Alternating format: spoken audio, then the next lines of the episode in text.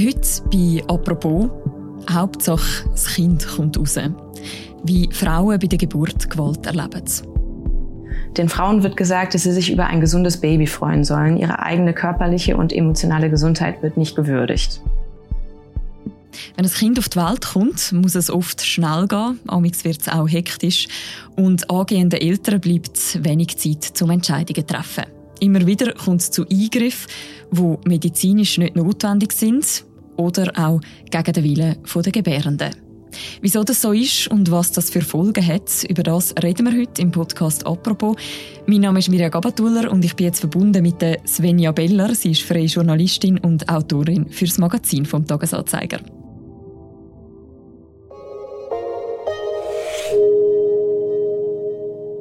Hallo Svenja. Hallo. Noch ein Hinweis vor dem Podcast für die Personen, die selber gerade das Kind erwartet oder selber Ähnliches erlebt haben. In dem Podcast wird unter anderem auch Gewalt während dem Geburtsprozess geschildert. Svenja, im November 2017 geht die schwangere Pia, sie bleibt anonym in dem Text, mit ihrem Partner ins Spital. Im Wochenbettbericht steht später rasche Geburt eines lebensfrischen Mädchens. Wie hat Pia die Geburt erlebt? Ja, man kann sagen, sie war vollkommen überrumpelt von dem, was da passiert ist. Also sie hatte die ganze Zeit das Gefühl, nicht selber Entscheidungen treffen zu können, musste aber natürlich mit den Konsequenzen leben. Mhm. Schauen wir uns doch nochmal an, wie die Geburt von der Pia, ihrer Tochter, abgelaufen ist. Wie fängt das alles an? Ja, also Pia wird so gegen vier Uhr morgens von Schmerzen geweckt. Es ist ein Tag vor dem errechneten Geburtstermin von, von ihrer Tochter. Sie bleibt dann erstmal noch zu Hause, sie geht in die Badewanne, um sich zu entspannen. Und als dann die Fruchtblase platzt, überlegen sie sich jetzt dann doch mal in das Spital zu gehen. Das ist auch ganz in der Nähe, da laufen sie dann hin. Da folgt dann eben diese Routineaufnahme, dass ihr ein venöser Zugang gelegt wurde. Das ist absolute Routine, weil man darüber den Frauen später Mittel geben kann, zum Beispiel gegen die Schmerzen. Es macht aber eben auch aus gesunden Frauen Patientinnen. Und Pia hat ganz besonders Angst vor Spritzen und dann hat sie eben auch Angst bekommen. Und als Pias Wehen dann intensiver werden, dann kommt eine Hebamme rein, mit der sie vorher noch gar nicht gesprochen hatte und rät ihr so in sehr barschen Ton zu einer PDA, also zu so einer Narkose im Bereich der Lendenwirbelsäule, sodass man dann eben von da abwärts nichts mehr spürt. Pia ist davon total überrumpelt und lehnt es ab. Und das machen auch sehr viele Frauen, weil das kann unter anderem auch den Geburtsablauf wieder ins Stocken bringen und man ist eben so ein bisschen nicht mehr, nicht mehr so ganz da. Ne? Mhm. Du beschreibst jetzt, dass sie überrumpelt ist, dass es offensichtlich auch Kommunikationsprobleme gibt, was sie will, was die betreuenden Hebammen wollen. Wie geht's denn weiter? Ja, also ihre Schmerzen werden dann immer stärker und dann stimmt sie schließlich einem Schmerzmittel zu. Das ist Buscopan, wie sie später erfährt. Zu dem Zeitpunkt wird ihr aber der Name nicht gesagt. Und das wurde eigentlich gegen Magenkrämpfe entwickelt und das hilft ihr leider gar nicht. Die Hebamme bietet ihr dann ein noch stärkeres Schmerzmittel an, um die Wehenspitze zu brechen, wie sie sagt. Das ist Meptid, wie sie später erfährt. Auch der Name wird ihr nicht genannt. Und das ist eben ein Opioid. Und das kann ziemlich krasse Nebenwirkungen haben. Also zu den sehr häufigen Nebenwirkungen zählen Übelkeit, Erbrechen, Euphorie und Dysphorie, also das Gegenteil von Euphorie. Ähm, zu den gelegentlichen Nebenwirkungen Benommenheit und Halluzinationen. Und das setzt dann auch bei Pia ein. Sie hat dann ziemlich schnell das Gefühl, an der Decke zu schweben und sich quasi von oben zu beobachten. Sie kann deswegen dann auch nicht mehr stehen, was sie aber eigentlich gewollt hätte, um besser mit den Wehen mitgehen zu können. Sie muss dann liegen. Das heißt, die Wehen, also die Schmerzen sind dann eben noch extremer. Sie muss sich dann bei jeder Wehe übergeben und sie, sie schreit unkontrolliert. Sie kann das gar nicht mehr zurückhalten. Sie kann das aber auch nicht den Umstehenden erklären. Und dann hat sie sogar das Gefühl, dass ihr von hinten so ein Sack über den Kopf gestülpt wird und sie bekommt dann natürlich totale Angst. Und in diesem Chaos wird ihr plötzlich gesagt, das Kind kommt jetzt gleich. Ähm, und dann kommt die Assistenzärztin rein und untersucht sie nochmal ganz schnell und sagt, wir brauchen mehr Platz. Und dann gucken sich die Hebammen einmal kurz an und sagen bei der nächsten Wehe, niemand spricht aber mit Pia. Und sie spürt dann plötzlich diesen metallischen Schmerz und begreift, da wurde jetzt ein Darmschnitt vorgenommen, ohne dass sie vorgewarnt wurde, ohne dass sie gefragt wurde. Und dann geht sehr, sehr schnell. Dann bei der nächsten oder übernächsten Wehe gebiert sie dann ihre Tochter. Mhm. Wir haben es am Anfang gerade schon gehört, eben von Seiten vom Spital wird das eigentlich als normaler Geburtsprozess sozusagen angeschaut. Ja, absolut. Es wird relativ kurz in dem Bericht als eben rasche Geburt eines lebensfrischen Mädchens bezeichnet. Und wie haben Pia und ihre Partner das Ganze erlebt? Also die beiden haben es relativ unterschiedlich erlebt natürlich, weil bei Pia natürlich ganz viel abgelaufen ist, was sie ihrem Partner gar nicht erklären konnte, aber im Prinzip als, als total Kontrollverlust. Ne? Also sie haben erlebt, dass über ihre Köpfe hinweg entschieden wurde und dass sie nicht in Prozesse eingeweiht wurden, dass ihnen nicht gesagt wurde, was jetzt als nächstes passiert. Sie hat dir auch von diesen Erlebnissen erzählt. Man kann das alles auch noch nachlesen im Artikel. Wir verlinken den gerne noch im Episodenbeschreib. Was hätte denn jetzt für Pia anders müssen ablaufen dass sie das nicht so erlebt hätte? Die Kommunikation hätte ganz anders sein müssen. Das ist auch was, was mir viele Gesprächspartner und Partnerinnen gesagt haben. Sie hätte eingebunden werden müssen. Ihr hätte gesagt werden müssen, was sind das für Mittel, die wir ihnen geben? Was für Nebenwirkungen haben die? Dann hätte sie sich wahrscheinlich auch dagegen entschieden. Auch bei dem Dammschnitt hätte sie gefragt werden müssen und auch da hätte sie sich dann dagegen entschieden. Also kurz gesagt, sie hätte eben als mündige Person mit ihren eigenen Entscheidungen ernst genommen werden müssen. Du tönst jetzt gerade schon an. Ist Pia, wenn ich dich richtig verstehe, kein Einzelfall? Ja, leider nein. Also es gibt eine Online-Umfrage der Berner Fachhochschule aus dem Jahr 2020 und da haben ein Viertel von 6000 befragten Frauen angegeben, bei der Geburt ihres Kindes informellen Zwang erlebt zu haben. Das bedeutet, sie haben sich einseitig informiert gefühlt, unter Druck gesetzt, eingeschüchtert oder sie waren mit Behandlungsentscheidungen nicht einverstanden. Dazu muss man natürlich auch sagen, drei Viertel haben das nicht erlebt. Also das ist jetzt nicht absolut äh, flächendeckende Erlebnisse, aber eben ein Viertel ist, ist schon relativ viel. Und darüber habe ich dann eben auch mit Dubravka Simonovic gesprochen. Die war bis 2021 Sonderberichterstatterin der Vereinten Nationen für Gewalt gegen Frauen. Und die hat 2019 einen UN-Sonderbericht dazu veröffentlicht über Gewalt bei der Geburt. Und darin kann man zum Beispiel lesen, den Frauen wird gesagt, dass sie sich über ein gesundes Baby freuen sollen. Ihre eigene körperliche und emotionale Gesundheit wird nicht gewürdigt. Und dafür findet sie eben ziemlich klare Worte. Sie sagt, das ist eine Menschenrechtsverletzung. Und das hat die WHO auch schon häufiger behandelt. Die hat zum Beispiel 2015 davor gewarnt, dass dieser Vertrauensbruch zwischen Ärzten und Frauen eben auch dazu führen kann, dass Frauen gar nicht mehr ins Spital gehen, weil sie den Ärzten dort nicht mehr vertrauen. Mhm. Du hast vorhin schon angesprochen, dass es die Kommunikationsprobleme gibt, dass sich jetzt gerade auch Pia schlecht informiert gefühlt hat.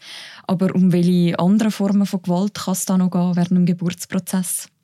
Genau, also es geht um psychische und physische Gewalt. Also schon verbale Herabwürdigung ist eine Form von Gewaltanwendung. Zum Beispiel, wenn die Hebamme der Frau sagt, hör jetzt auf mit deinem Theater. Das ist auch was, was ich in Berichten gelesen habe.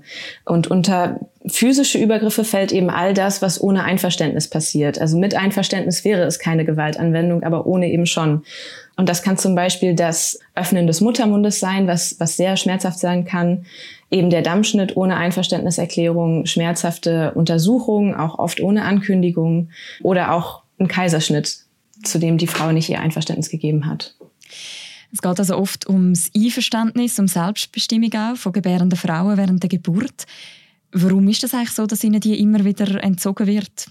Ja, es ist ja leider noch gar nicht so lange her, da wurden Frauen in allen möglichen Lebensbereichen bevormundet. Und dass das Wohlergehen der Frauen in vielen Fällen so gering geschätzt wird, das war nicht immer so. Also in der, in der Zeit, in der Frauen viel mehr Kinder geboren haben, war natürlich der Fokus auch auf dem Wohlergehen der Frau. Dafür haben vielleicht nicht alle Kinder überlebt. Als sich das dann geändert hat und Frauen weniger Kinder geboren haben, hat sich eben auch der Fokus verändert. Jetzt muss es auf jeden Fall dem Kind gut gehen und das zur Not eben auf Kosten der Frau. Das sehen wir jetzt gerade ganz aktuell wieder in der Abtreibungsdiskussion. Da wird eben das Wohlergehen eines Menschen, den es noch gar nicht gibt, über das Wohlergehen der Frau gestellt. Aber gibt es dann auch so etwas wie systematische Gründe oder auch Gründe, die mit dem Gesundheitssystem zu tun haben? Ja, also zum einen gibt es global zu wenig Hebammen. Also der UN-Bevölkerungsfonds sagt, dass rund 900.000 Hebammen weltweit fehlen. Das führt in der Praxis dazu, dass da eine unglaubliche Hektik entstehen kann. Also eine Hebamme muss sich um mehrere Geburten gleichzeitig kümmern, kann eben der einzelnen Gebärenden nicht gerecht werden. Das ist natürlich auch für die Hebammen nicht schön und eine hohe Belastung. Also viele Hebammen, mit denen ich gesprochen habe, haben mir erzählt, sie würden natürlich gerne eins zu eins betreuen, können es eben aber nicht. Und dann der zweite Punkt, wenn man jetzt eine Geburt aus der buchhalterischen Perspektive betrachtet, dann ist eine natürliche Geburt ohne Eingriffe das ungünstigste Szenario. Denn die Dauer ist unkalkulierbar, ne? also es kann sich ja sehr lange hinziehen. Und jeder Eingriff, äh, den man tätigt, der kann eben extra abgerechnet werden und kann eben die Geburt auch zusätzlich verkürzen. Das heißt, das System regt quasi dazu an, Eingriffe zu tätigen. Also es kann auch mal dazu führen, dass Eltern dazu überredet werden, einen Kaiserschnitt zu machen, wo er vielleicht nicht unbedingt notwendig wäre, eben weil er sich besser ab abrechnen lassen kann. Mhm. Das heißt, wenn ich die richtig verstehe, Spitäler haben quasi auch ein Interesse daran, an dieser Form von Eingriff. Genau. Es gibt quasi ein finanzielles Interesse an Eingriffen. Das führt eben auch dazu, dass es jetzt kaum noch interventionsfreie Geburten gibt. Also in der Schweiz wird zum Beispiel ein Viertel der Geburten eingeleitet, ein Drittel der Geburten sind Kaiserschnitte und das ist eben, das ist schon ein sehr hoher Schnitt. Also die WHO empfiehlt eher eine Rate von 10 bis 15 Prozent. Das ist die eine Seite. Auf der anderen Seite kann man ja aber schon auch sagen, der Umgang mit dem ganzen Thema hat sich ziemlich verändert in den letzten Jahren, oder? Ja, genau. Also früher haben Frauen mehr geschwiegen über das, was bei den Geburten passiert ist. Und heute wird viel mehr darüber gesprochen. Jetzt gibt es zum Beispiel auch die Bewegung Roses Revolution. Da legen Frauen weltweit äh, am 25. November Rosen vor den Spitälern nieder, vor denen sie Gewalt erfahren haben. Man muss aber auch dazu sagen, dass nicht alle finden, dass es sich dabei um Gewalt handelt. Es gibt viele Menschen und auch viele Frauen, die selber Kinder zur Welt gebracht haben, die solche Klagen als übertrieben ansehen. Mhm. Man sieht auch an dem Beispiel von Pia und ihrer Mutter, dass das auch eine Generationenfrage ist. Also auch Pias Mutter hat bei ihren Geburten Darmschnitte bekommen und sie fand das vollkommen in Ordnung, während Pia das eben als Grenzüberschreitung wahrgenommen hat. Du hast gerade das Stichwort Generationen eingebracht. Was zeigt sich das sonst noch? Ja, das ist eine Frage der Generation. Also früher mussten die Frauen ja quasi noch froh sein über den technischen Fortschritt und er hat ja auch die Mütter- und die Kindersterblichkeit stark gesenkt. Aber mh, hm, heute wünschen sich viele Frauen eben natürlichere Geburten, selbstbestimmtere Geburten. Deswegen suchen sie eher Geburtshäuser auf statt Spitäler oder suchen nach Hebammen geleiteten Kreissälen, die eben nicht von Ärzten geführt werden, sondern von Hebammen. Oder sie wünschen sich Hausgeburten. Das ist eben jetzt ein ganz anderer Trend. Aber ich nehme an, das kann wahrscheinlich langfristig auch keine Lösung sein, dass dann die Frauen mehr und mehr den Spitäler ausweichen, sozusagen.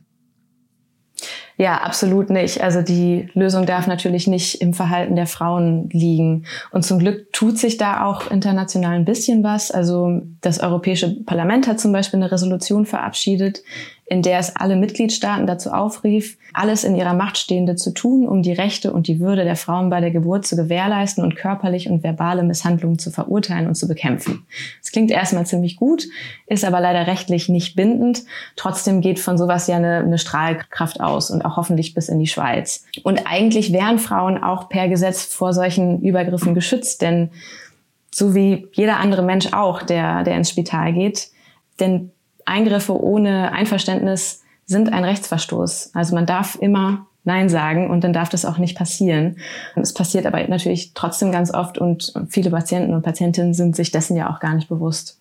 Mhm. Wenn wir nochmal zurückgehen zum Fall von der Pia, wie ist es bei ihr weitergegangen?